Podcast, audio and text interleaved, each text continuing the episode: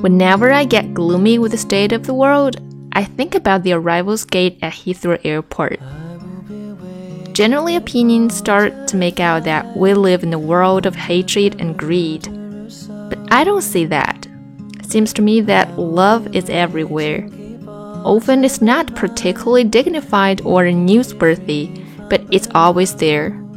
Fathers and sons, mothers and daughters, husbands and wives, boyfriend, girlfriend, old friends.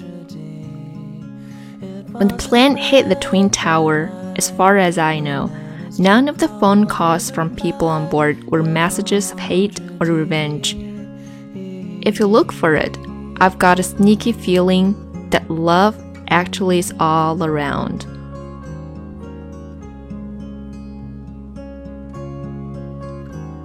Christmas is the time to be with the people you love.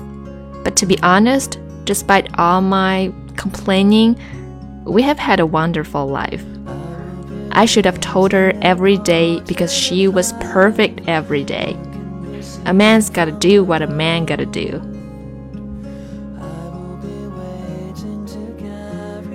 I think about you all the time, actually. I just want you for my own make my wish come true.